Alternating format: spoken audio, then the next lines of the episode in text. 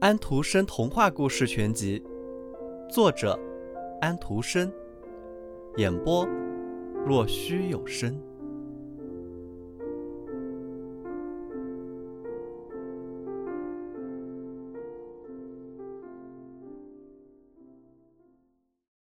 瞧，那匹马，我真卖了好价钱。他自言自语说道。他回到了自己的屋子里，把所有的钱都倒在地上，堆成了一个小堆。大克劳斯知道我拿我仅有的那匹马搞到这么多的钱，他一定会恼火的。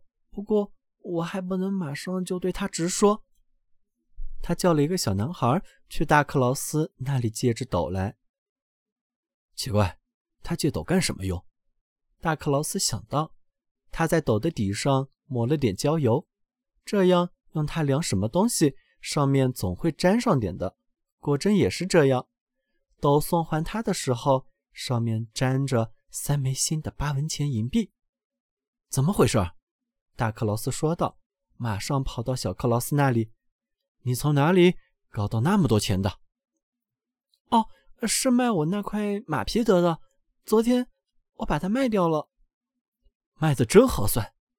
大克劳斯说道。他跑回家里，拿了一柄斧子，朝他所有的四匹马的头上劈去，然后扒下了皮，推上车进城去了。皮子，皮子，谁要买皮子？他满街喊着。所有的鞋匠和揉皮匠都跑来问他要卖多少钱。每张卖一斗钱。大克劳斯说道：“你是不是疯了？”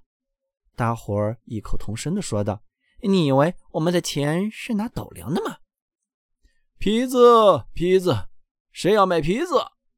他又喊了起来。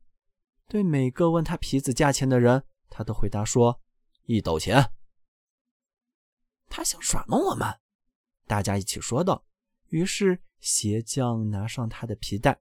揉皮的皮匠拿上他的皮围裙，开始打起大克劳斯来。皮子，皮子！他们朝他愤怒地吼道：“好的，我们给你一张血淋淋的猪皮，滚出城去！”他们喊着。大克劳斯只得飞快地夺路而逃。他从来没有这样让人揍过。好吧，他回到家的时候这么说道：“我非叫小克劳斯赔偿不可，我要揍死他。”就在这时，小克劳斯家的老祖母死了。确实，他的年岁很大了，但是他生前对他并不好。不过，他还是很悲伤，把老太婆安置在他暖和的床上，就好像他还会活过来那样。自己坐在犄角的一张椅子上睡，以前他就这么睡过。夜里，他坐在犄角睡的时候，门开了。大克劳斯拿着斧子走了进来，他清楚的知道小克劳斯的床在哪里，便一直走到床跟前。他以为床上躺着的是小克劳斯，便朝已经死了的老祖母的头上砍了下去。瞧着，他说：“这下你再骗不了我了吧？”之后他回家去了。这个家伙真是坏透了，小克劳斯说道。他想把我砍死，好在老祖母已经死掉了，要不然他真要了他的命了。他给老祖母穿上了最好的衣服，从邻居家借来一匹马，把马套上了车，把老祖母扶好，坐在车后面的座位上，安置的很妥帖，让他在马动身的时候不会跌下来。他驾车穿过了树林，当太阳出来的时候，他们来到了一个旅店。小克劳斯在店前停了下来，走了进去买点吃的。旅店老板有许多许多的钱，他也是个很好的人，但是他性子很急，就像肚子里有火一样。早上好，他对小克劳斯说道：“你今天怎么穿戴的这么好？这么早就来了？”“是的。”小克劳斯说道，“今天我和我的老祖母要进城去，他在外面车上坐着。”我没办法让他进来，请你给他送杯蜜水。不过你可得大声说话，因为他耳背。好的，我会的。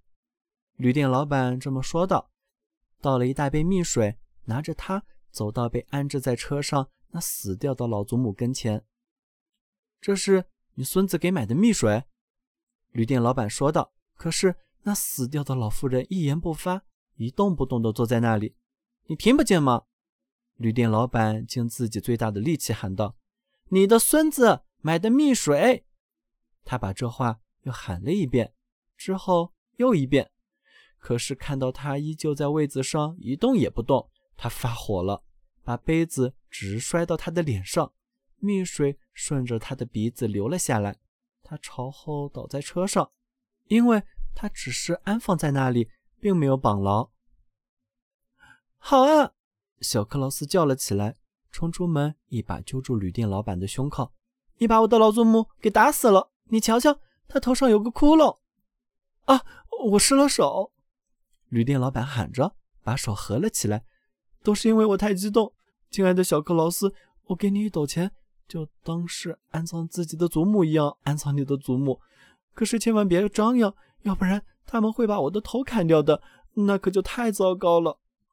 于是小克劳斯又得了满满一斗钱。旅店老板就像是安葬自己的老祖母那样安葬了他。小克劳斯回到家里。又立刻让他的小孩去大克劳斯那里，问他是不是可以借一个斗。什么？大克劳斯说道：“难道我没有把他砍死吗？这我可得亲自去瞧瞧。”于是他带着斗来到小克劳斯那。天哪，你从哪里弄了那么多的钱？他问道，眼睛睁得大大的盯着那些钱。你打死的是我祖母，不是我。”小克劳斯说道，“他已经被我卖掉了，卖的一斗钱。”真卖了好价钱。”大克劳斯说道，匆匆的回到家里，拿起一把斧头，就把他的老祖母给砍死了，然后把他安放在车上，驾着车就进了城，到了药店老板住的地方，问他是不是要买一个死人。谁？你从哪里弄来的？药店老板问道：“是我祖母。”大克劳斯说道：“我把他砍死了，要卖一斗钱。”上帝保佑！药店老板说：“你怎么满嘴胡言乱语？可千万别说这样的话，你会丢脑袋的。”他认认真真的对他讲明白，他干了多么可怕的坏事，他又是何等坏的坏人，他应该受到惩处的。于是大克劳斯害怕极了。他从药店一下子逃出来，上了车，用鞭子抽打着马，奔回家去了。药店老板和大家都以为他疯了，因此也就让他驾车到他要去的地方去了。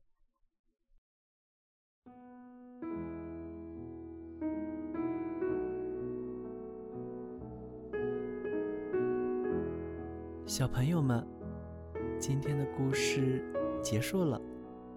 请闭上你们的眼睛吧，晚安。